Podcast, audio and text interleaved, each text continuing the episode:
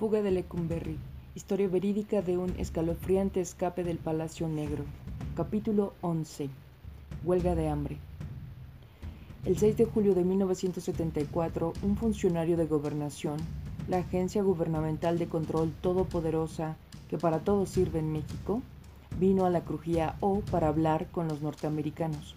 Iba escoltado por, lo, por el coronel Cárdenas, el bastardo que me había mandado golpear por sus gorilas pero hoy Cárdenas era todo sonrisas y cordialidad. Algo rarísimo en él, yo tenía sospechas. El ministro informó a los norteamericanos que la Embajada de Estados Unidos había presentado una carta formal de protesta por los abusos sufridos por los presos norteamericanos en Lecumberri y que él venía para hacer una investigación. Todos debíamos prestar testimonios verídicos firmados sobre el tratamiento que habíamos recibido en México. Por la manera como hablaba este hombre y Cárdenas se mantenía callado, claramente se veía que aquel era su superior. Y por la forma como Cárdenas sonreía y asentía, era obvio que estaba preocupado. El funcionario nos dijo que no debíamos tener temor alguno de represalias. Debíamos escribir nuestros testimonios. Qué bueno, pensé yo. Lo escribiría todo y de pasadita vería si había alguna forma de chingar a Gardner. Cuando estábamos escribiendo, Gardner mandó llamar al comedor a todos los norteamericanos. Nos dijo que acababa de hablar con el coronel Cárdenas y que tenía una información que darnos. El coronel Cárdenas había dicho que no obstante lo que gobernación pudiera averiguar sobre la prisión, nosotros no saldríamos libres. Podrían cesar algunos oficiales de la misma y ponerlos tras las rejas, pero nosotros no nos soltarían, porque habíamos cometido crímenes. Garner omitió mencionar que a él mismo podían arrestarlo otra vez por cargos adicionales. Pero, continuó Garner, el coronel y él habían tenido una buena idea. Si los norteamericanos se limitaban a criticar solamente a los tribunales, a los oficiales que habían hecho los arrestos y a la Embajada de Estados Unidos por el descuido en que nos habían tenido y evitaban criticar la prisión en cualquier forma, los oficiales de esta permitirían que los norteamericanos se pusieran en huelga de hambre. Eso daría tanta publicidad a nuestro caso que seríamos deportados como extranjeros indeseables o extraditados con cargos falsos de conspiración que fácilmente podríamos arreglar en Estados Unidos. Gardner dijo que México jamás nos dejaría morir de hambre en sus prisiones y juró que francamente México ya no nos quería aquí. Más tarde ese mismo día el funcionario de gobernación nos diría la misma cosa. México no deseaba tenernos aquí en sus cárceles, pero lo hacía bajo la presión de la Embajada de Estados Unidos nos estábamos convirtiendo en grave problema para México ya que la publicidad resultante de nuestra continua estancia aquí podría amenazar la corriente turística. Había una atmósfera de excitación. Los norteamericanos celebramos una junta puerta cerrada y discutimos el asunto. Se puso a votación y el consenso fue de acuerdo general a la proposición de Gardner. Se hizo una votación. Los norteamericanos acordamos no censurar a la prisión en forma alguna y comenzar inmediatamente una huelga de hambre hasta la libertad o la muerte. Todos estaríamos en ella hasta el fin. Esta era la primera demostración de unidad entre los norteamericanos de Lecumberri. Escribimos nuestros testimonios contra los tribunales, el sistema penal, los oficiales que habían realizado los arrestos y la Embajada de Estados Unidos. Yo hablé con Brian, mi compañero de celda y amigo más cercano, respecto a no criticar a Garner o a la prisión. Brian creía que esto era pura mierda. Brian iba a escribir la verdad sobre todo. Eso era lo que yo quería oír. En mi testimonio mencioné todo lo que pude sobre Gardner y la prisión. Brian Harrison Fitzpatrick había sido arrestado el 16 de enero de 1974 en el bosque de Chapultepec de la Ciudad de México. Había estado sentado solo en una banca cuando se le acercaron dos mexicanos fumando marihuana y le preguntaron en inglés si no quería dar unas chupadas, al tiempo que se sentaban junto a él. Brian supo más tarde que los dos eran chicanos Juntos empezaron a caminar hacia el centro del bosque para buscar un lugar apartado. Mientras caminaban, seis mexicanos vestidos de civiles y que alegaron ser policías los rodearon. Los hombres hallaron cinco gramos de hierba en las ropas de los chicanos y empezaron a discutir con ellos. Brian comenzó, comenzó a entender que estaban insultando a los norteamericanos en general y que querían dinero, algo que Brian no tenía. Mientras los mexicanos y los chicanos discutían, Brian se separó de ellos. Sin aviso alguno, les dispararon. Corrió más de kilómetro y medio tratando de detener un carro, subirse a un camión, lo que fuera con tal de huir. Brian no creía que fueran policías hasta que lo acorralaron y lo apresaron. Ya tenían su gringo. Brian no pudo pagar los cohechos que los policías querían por los 5 gramos de hierba que traían los dos chicanos, de modo que los tres fueron a dar a la cárcel. Los primeros tres abogados que contrataron los padres de Brian los estafaron. Llevaba seis meses esperando juicio. Brian es un campesino de Nebraska de casi dos metros de alto. Es la clase de persona incapaz de decir mentiras. Es algo que no está en él. Cuando lo arrestaron en la Ciudad de México era un veterano militar de 25 años sin antecedentes policíacos y la persona menos indicada para convertirse en un criminal. Tenía absoluta convicción de que los mexicanos habían sido absolutamente injustos con él. Podía probar que cuando menos cuatro artículos de la Constitución de México habían sido violados en su caso, y sin embargo lo mantenían en la cárcel porque querían que pagara para salir. Querían su dinero. Ryan era el más decidido de todos los norteamericanos para empezar la huelga de hambre y, con mucha razón. Él pensaba que los traficantes de drogas eran otra clase de gente diferente a él y que esos casos eran mucho más graves y tenía razón. No sabía nada sobre contrabando de drogas, jamás lo había hecho ni lo haría. Brian no tenía intenciones de quedarse en la cárcel mientras lo extorsionaban. Quería salir con toda la pasión de un hombre verdaderamente inocente. Más tarde, ese mismo día, Gardner revisó todos los reportes. Nos dijo a Brian y a mí que cambiáramos los nuestros. Nos rehusamos. Se enojó. Pero como en esos momentos no se encontraba en posición de podernos intimidar, dejó las cosas como estaban.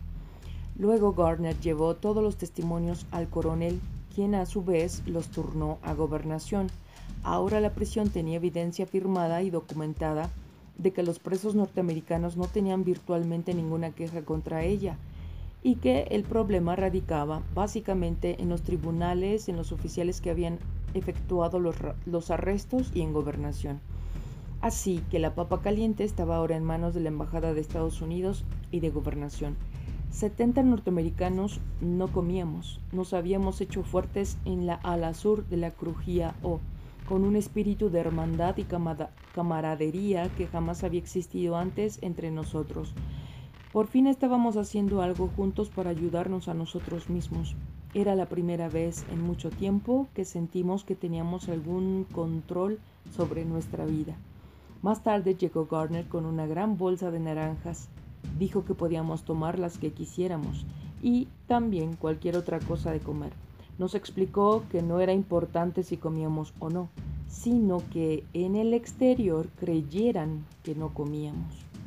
Aquello sonaba sospechoso. Yo había ayunado en una ocasión durante toda una semana y sabía que no existía ningún peligro en dejar de comer por algunas semanas, pero solo pocos de los norteamericanos de la crujía habían ayunado alguna vez y muchos de ellos tenían miedo.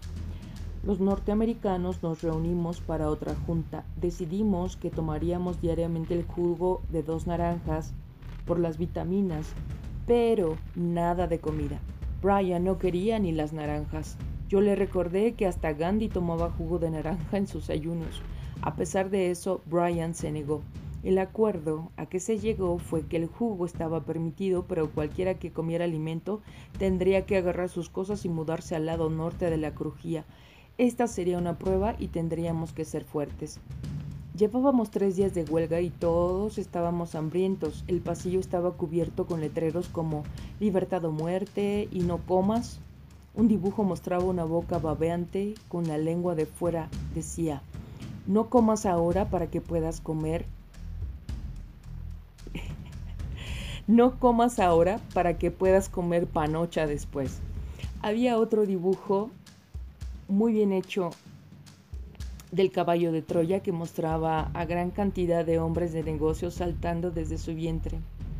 En sus portafolios se leía Embajada de Estados Unidos. El cuadro tenía un letrero que decía Cuidado con los que esparcen rumores, no aceptes moneda falsa. Rumores. Todavía había cientos de ellos flotando alrededor. Alguien tenía siempre un rumor de última hora, que trataba siempre el mismo tópico. La libertad inmediata de contrabandistas de drogas norteamericanos que se hallaban en México. Ahora que llevaba siete meses en Lecumberri me parecía que la complejidad de los rumores se había hecho más sofisticada. Primero, se había tratado sencillamente de que nos deportaban como extranjeros indeseables. Más tarde había oído que seríamos extraditados a Estados Unidos bajo cargos de conspiración. Luego siguió el primer rumor de intercambio de presos. Seríamos cambiados por presos mexicanos de las prisiones de Estados Unidos. Siguieron los rumores. México iba a dejar salir bajo fianza a los presos por cargos de drogas y nuestras condenas iban a ser reducidas en un 40%. Amnistía Internacional estaba investigando cómo México había violado nuestros derechos y ellos arreglarían nuestra libertad. Los padres de algunos de los presos norteamericanos iban a hacer que las Naciones Unidas presionaran a México para que nos dejaran libres. Las leyes mexicanas sobre narcóticos iban a ser totalmente cambiadas para permitir que los presos norteamericanos pudieran pagar fuertes multas y salir libres. Eso tenía sentido. México quería dinero, no quería tener el gasto de manutención de prisioneros norteamericanos. Todos los extranjeros presos en México serían enviados a, sus respectivos países. México no los quería. Habría un boicot en masa del turismo norteamericano hasta que México soltara a los prisioneros. Actos de terrorismo empezaban a cometerse en contra de México para forzar la liberación de prisioneros norteamericanos. Se secuestraría algún funcionario mexicano y entonces saldríamos todos. Cuando México nombre a su, a su próximo presidente, este dejará libres a todos los presos extranjeros. Cuando corran a Nixon de la presidencia, saldremos todos. Cuando México cambie de presidente, saldremos libres. El Congreso norteamericano obligará al presidente de Estados Unidos a realizar lo necesario para que salgamos libres. Las últimas revelaciones sobre la corrupción de la DEA obligarían al gobierno norteamericano a revisar toda su política sobre drogas y hacer que nos pongan en libertad. Hay un nuevo juez en la Suprema Corte. Hará tratos, paga y saldrás bien, solo paga. Este abogado dice que nos puede sacar. El diputado fulano de tal dice que esta situación no puede continuar. Mi madre acaba de enviarme una carta en la que me asegura que no me dejará permanecer aquí durante cinco años. Yo voy a ganar mi apelación. La madre de Sloan dice que ahora sí van a ahorcar a la DEA. Nos soltarán para Navidad del 74, el 4 de julio del 75, la Navidad del 75 o el 4 de julio del 76. Cualquier presidente demócrata de Estados Unidos nos liberará. E inevitablemente oía decir a los presos norteamericanos, algo tiene que suceder, a mí no me van a tener aquí por otros seis años. Si no hay otra, me escaparé. La esperanza es lo último que muere. En mi primer año de prisión oí por lo menos 100 rumores de que ya todos nos íbamos a casa. Solo en una ocasión creí realmente que saldríamos y las otras 99 tuve razón. A través de todos los rumores siempre quedaba una firme realidad. Ninguno de los 150 norteamericanos arrestados en el aeropuerto por contrabando de drogas salió libre.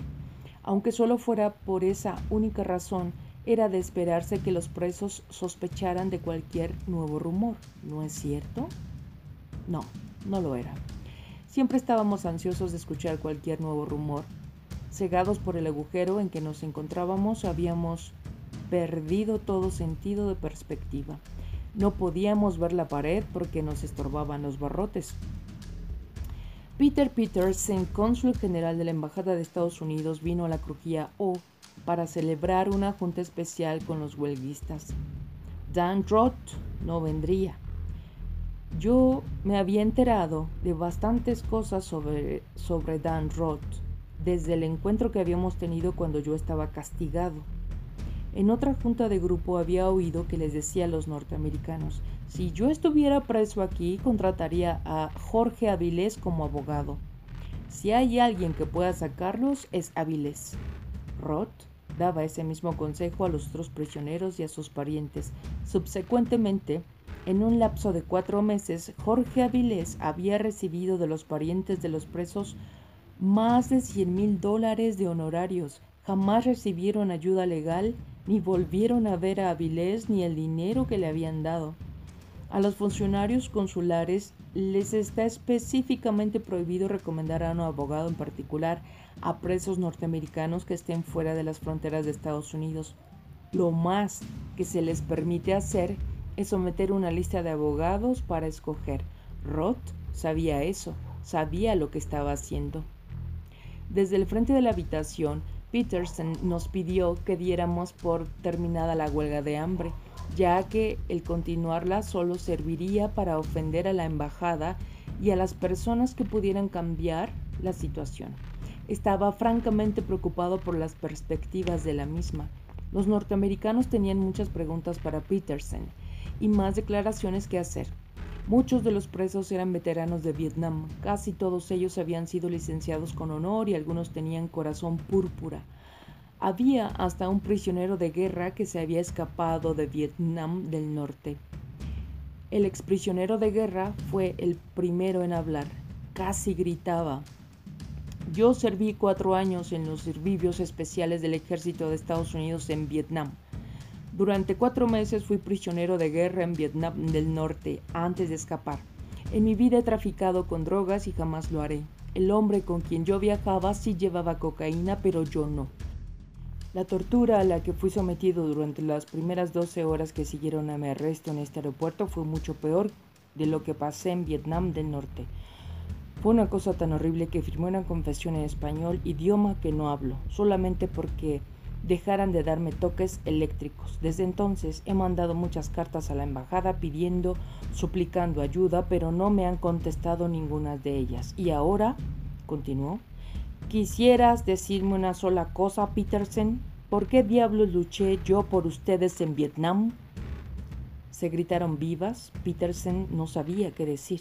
Alguien gritó como Dan Roth le había aconsejado a él y a sus padres que utilizasen los servicios de Jorge Avilés, quien posteriormente les estafó a sus padres a los ahorros de toda una vida. Aseguró que Roth y Avilés se repartían las ganancias. Hubo gritos de voces enojadas que asentían con lo dicho. Así otros norteamericanos expusieron sus quejas hasta que otro veterano de Vietnam tomó la palabra. A mí, en el aeropuerto me metieron en el culo un arreador eléctrico de ganado delante de la gente de la DEA que usaba placa y hablaba inglés. Su nombre era Arthur Cedillo. ¿Y quieres saber lo que pienso? Pienso que en la guerra debía haber estado disparando contra ustedes y no contra el enemigo. Un estallido de apoyo llenó la habitación. Peterson no tenía una respuesta lo suficientemente diplomática para contestar esta amenaza. Estaba más allá de la retórica de la diplomacia. Peterson dirigió una mirada a su atento auditorio vio una abierta hostilidad hacia todo lo que había dicho, miró hacia la puerta de salida a ver si estaba abierta, quería asegurarse de ello. Las líneas estaban trazadas, los intereses de los presos y los de las embajadas eran diametralmente opuestos, y todo lo que hablara sería inútil. Pero al menos la junta había sido un buen drama. Al salir Peterson, los, los norteamericanos se lanzaron escaleras arriba, agitando los puños y dando gritos de huelga, huelga, huelga. Algunos de los presos norteamericanos se estaban poniendo verdaderamente hambrientos. Después de una semana, los dos primeros norteamericanos abandonaron oficialmente la huelga. Uno de ellos ya no podía soportarlo. El otro, John, dijo que lo hacía por consejo de su abogado mexicano. John no quería ofender a México y empeorar mi caso. No pude contenerme, los llamé cobardes y traidores. Les preocupaban más sus pequeñas necesidades inmediatas de alimento que los próximos seis años de su vida. Ese mismo día, un poco más tarde, Lee me llamó aparte. Lee no hablaba ni a menudo ni en voz alta. Era instruido y bien educado. esquivo y arrogante, y evitaba mezclarse en la charla diaria de la prisión, ya que pensaba que no conducía a ninguna parte. El aristócrata de los contrabandistas tenía cierta condescendencia desdeñosa para todo y para todos los que lo rodeaban. Mirando a mi alrededor y haciendo comparaciones, yo podía entender por qué. Lee me dijo que no debía haber sido tan duro con esos dos norteamericanos, ya que muchos, sino la mitad de los presos, comía a escondidas. Aquellos dos solo habían tenido la franqueza de admitirlo. ¿Quién más está comiendo? Bueno, yo mismo, para no ir más lejos. Por un lado me causó sorpresa y por otro no. Lee siempre había sido excesivamente flaco y daba la impresión de no haber comido en dos semanas. Mientras alejaba me pregunté si sería cierto que había tantos norteamericanos que estaban comiendo. ¿No comprendían que la huelga podía posiblemente conseguir nuestra libertad? ¿Qué anda mal con ellos? ¿De qué servía el propósito de una huelga de hambre si tras de ella no existía realmente la fuerza negativa de una posible hospitalización y tal vez hasta el peligro de morirse?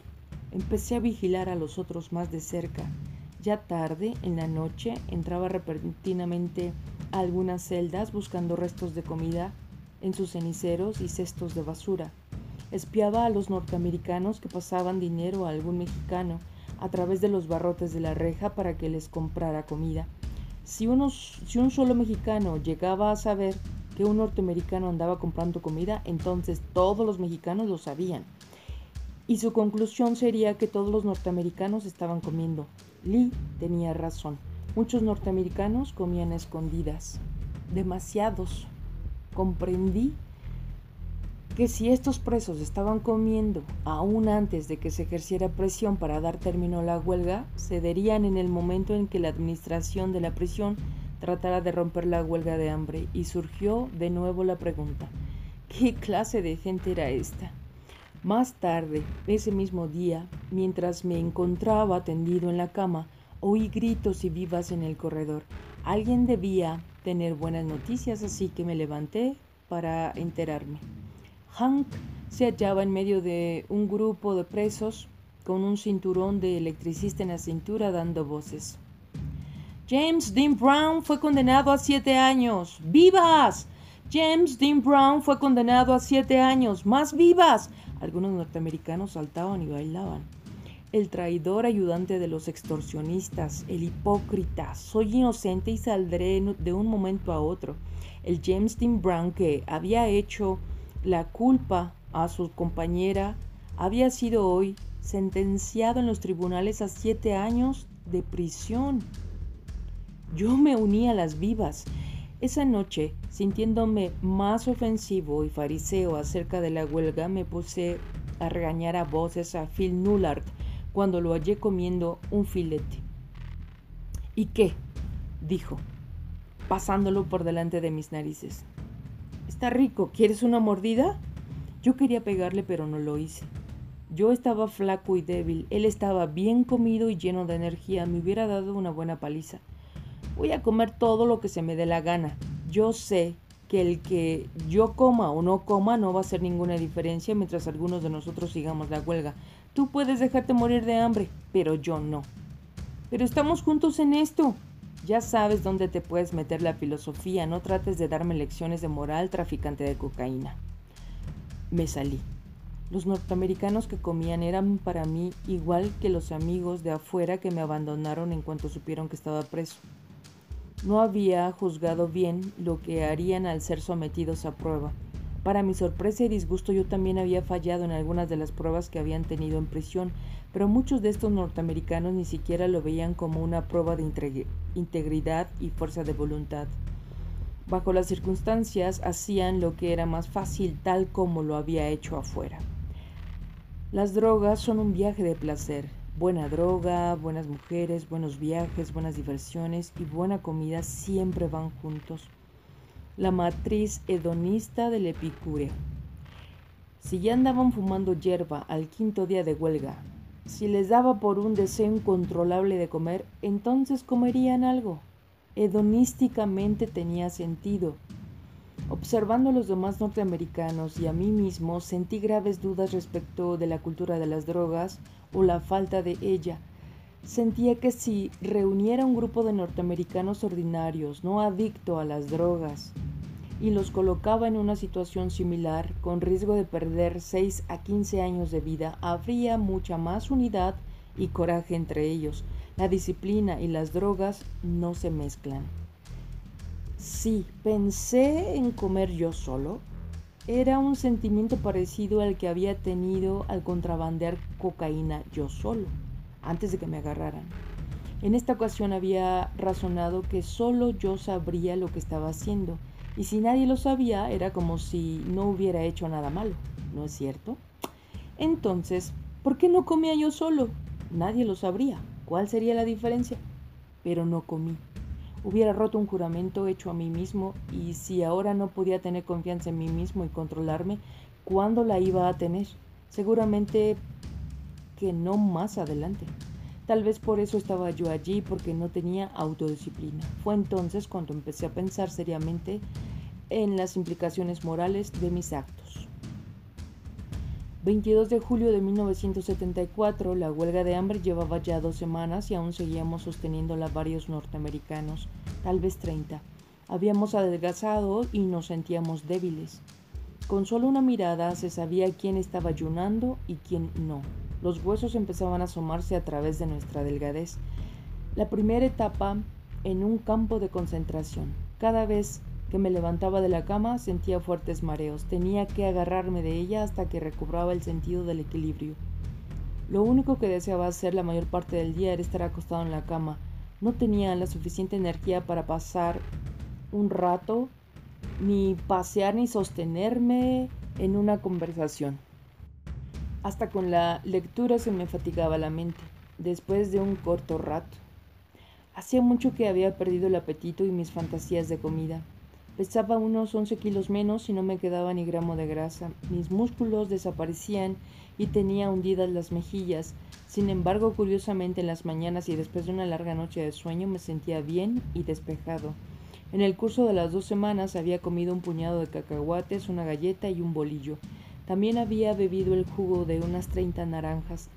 Brian y otros cuantos norteamericanos llevaban ayuno absoluto, solamente bebían agua. Yo los respetaba. Unos 15 de los más agotados habían sido llevados al hospital para recibir alimento por vía intravenosa. Todos se habían arrancado las agujas de la vena. El director del hospital los envió de regreso a la O. No iban a desperdiciar las camas había habido bastante publicidad en la prensa. Ahora, con nuestra condición física declinando en forma general, algo tenía que hacer. Yo así lo esperaba. Esa mañana Gobernación y los oficiales de la prisión habían ido a la Embajada de Estados Unidos para resolver nuestra situación. Hoy era 22 de julio, se nos había dicho que pronto tendríamos una respuesta y otra vez los rumores. En este momento un gran autobús de transporte militar esperaba frente a la O para llevarnos al aeropuerto y enviarnos a casa en avión. La limusina perteneciente al Servicio de Impuestos sobre la Renta, que se ubica en la Embajada de Estados Unidos, se hallaba estacionada frente a la puerta O con cargos falsos de evasión de impuestos contra todos nosotros que serviría para extraditarnos a todos. Allí seríamos detenidos, saldríamos bajo fianza y luego ganaríamos el juicio y seríamos libres. Yo pensaba, ¿qué carajo hacía México? La oficina del impuesto sobre la renta con una limusina. Los rumores nos aseguraban que todos íbamos a ser transportados a Estados Unidos y que seríamos libres. Virtualmente no había un norteamericano que no tomara estos rumores como un hecho. Y yo entre ellos, entonces vi a los norteamericanos hacer algo que jamás habían hecho antes. Comenzaron a empacar. Algunos intercambiaban direcciones y hacían planes para reunirse posteriormente con sus amigos de la cárcel a tomar barriles de cerveza y ponerse en onda. Una verdadera celebración, parecía el final de un semestre en el que todos apenas habían logrado pasar. Volvían a casa. Caramba. Vaya exámenes finales. Los norteamericanos iban de un lado a otro, estrechándose la mano, me daban palmadas en la espalda, me felicitaban, absolutamente convencidos de que regresábamos a casa. Yo no había duda alguna. lo sabíamos. Los norteamericanos fuimos citados en la cafetería. El coronel de la prisión y el funcionario de gobernación había regresado a la embajada de Estados Unidos con importante información. Por fin, la declaración. Ya solo era cuestión de si seríamos deportados como extranjeros indeseables o extraditados bajo cargos falsos de conspiración. Nos formamos en la cafetería para oír la música. Era en una de las esquinas de la cafetería estaba sentada una señora bajita de lentes que usaba pesados adornos de plata y turquesa. Tenía un cuaderno de notas en la mano y daba grandes chupadas a un cigarro. ¿No era fea? Me senté a su lado preguntándome quién sería. Hola. Me saludó en voz alta al tiempo que me ofrecía un cigarrillo. Yo no acepté. Me llamo Mame Levinson y vivo aquí en la Ciudad de México. ¿Cómo te llamas? Me presenté. El acento de Mame era neoyorquino puro y su voz era gruesa y ronca. ¿Quién era? ¿Qué estaría haciendo aquí? Dwight. Más vale que tengan cuidado. La primera guardia ha sido aumentada a 50 hombres con macanas para un segundo turno. En estos momentos se encuentra frente a la crujía. Aquello parecía ominoso. Varios presos sentados cerca de mí oyeron lo que había dicho Maine hicieron conjeturas de que probablemente se trataba de una guardia extra para escoltarnos al autobús y asegurarse de que no nos escapáramos por las calles de México. Señora Levinson, ¿cómo entró usted aquí? Tenía que saberlo. Llámame Maine. Estaba visitando un amigo mío que está aquí por un accidente de tránsito y oí hablar de su huelga de hambre, así que me vine a la crujía O. Pero ¿cómo logró entrar aquí? En esta sección solo se permiten presos. Le chispearon los ojos. Yo puedo hacer lo que quiera.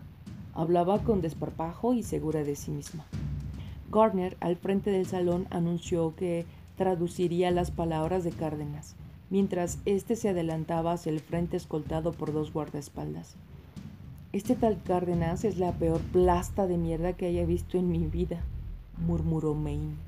Sorprendido me volví hacia ella, envuelta en una especie, en una espesa nube de humo gris.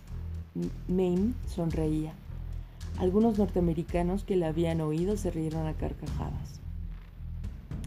Gobernación ha tenido esta mañana una reunión con la Embajada de Estados Unidos para discutir el problema de los presos norteamericanos, tradujo Gardner. La embajada dice que la huelga debe cesar. Las quejas Cualesquiera que éstas sean pueden ser arregladas por otros medios, pero la huelga de hambre debe terminar. Ahí tienen ustedes su jodida embajada, exclamó Maine. Luego Cárdenas nos dijo que votáramos para terminar la huelga. Como lo hacen en Estados Unidos, añadió Garner. Primero todos los que quieran terminarla.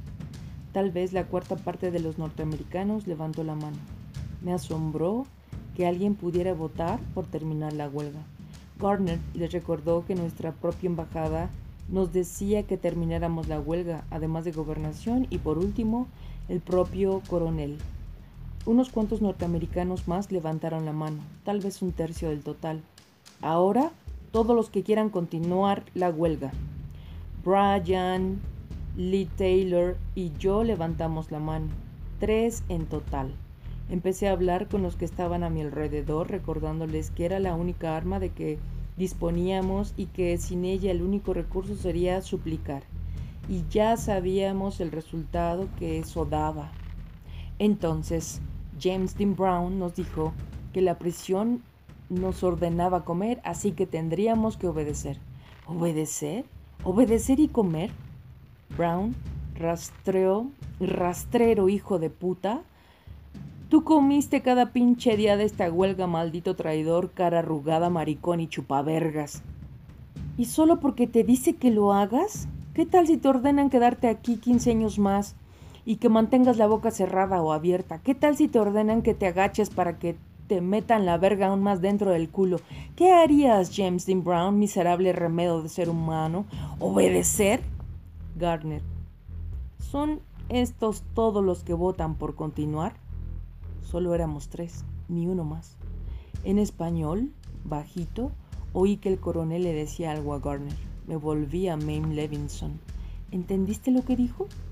Claro, el hijo de puta le dijo a Garner que anotara los nombres de los que votaran para continuar la huelga. Garner nos indicó entonces que regresáramos a nuestra celda y que comiéramos. La junta había terminado. Me levanté y me detuve delante de la silla de Maine. Nos veremos. Me tomó la mano y me la apretó. Un día de estos regresaré a visitarte. Por favor, no dejes de hacerlo. Quienquiera que fuera esta señora excéntrica, mal hablada y fumadora, con un marcado acento de Manhattan, me agradaba y quería volver a verla. Todos regresamos taciturnos a nuestras celdas. Las visiones de barriles de cerveza y orgías se desvanecían rápidamente hacia la tierra de la fantasía. Los demás presos norteamericanos se quejaban, pero sin mucha convicción. Si Gardner les hubiera ordenado que se pusieran a comer frijoles en ese momento, hubieran armado un escándalo y luego lo hubieran hecho. Yo regresé a mi celda sintiéndome muy fatigado. Poco rato después, un grupo de guardias llegó por el corredor gritaron los nombres de tres presos norteamericanos. Brian Fitzpatrick, Lee Taylor y Dight Worker. Yo salté de mi litera. Los guardias no querían, nos querían ahora, inmediatamente. ¿A dónde vamos? le pregunté en guardia mientras los otros buscaban a Brian y a Lee. El guardia no me respondió. Otro de los guardias que estaban parados junto a mí estaba leyendo una hoja de papel tratando de pronunciar Lee Taylor. Miré y vi nuestros tres nombres escritos con tinta. Más abajo se leía a psiquiatría. Un grupo de norteamericanos se habían juntado en el corredor para averiguar de qué se trataba la conmoción. Yo empecé a gritarles de inmediato. Oiga, nos llevan al interior al pabellón de psiquiatría. Nadie hizo nada pero ¿por qué podían hacer? ¿Pero qué podían hacer después de todo? Eran tan impotentes como nosotros. Me di cuenta de que no tenía ningún dinero conmigo y que seguramente lo necesitaría de inmediato. Le pedí a Roger que me prestara algún dinero. No me contestó. Se lo volví a pedir. Ojos vidriosos, vacíos. Pregunté a todos los norteamericanos que me rodeaban si alguno podía prestarme algo de dinero por un corto tiempo. Lo necesitaría en el lugar donde iba. Las caras sin expresión. Les prometí devolvérselos, pero lo necesitaba ahora mismo porque los guardias estaban listos para llevarnos. Caras sin expresión. Estos eran los mismos norteamericanos que hacían pocas horas habían estado palmeándome la espalda y estrechándome la mano mientras hacían planes para juntarnos en el futuro. Y todo lo que recibía de ellos eran las mismas caras sin expresión. Los guardias me empujaron hacia adelante y al salir, lo último que vi en la Crujiao, además de las rejas y cerraduras, fue un corredor lleno de gente a la que alguna vez había considerado amiga. Jamás olvidaría aquellas caras vacías y sin expresión.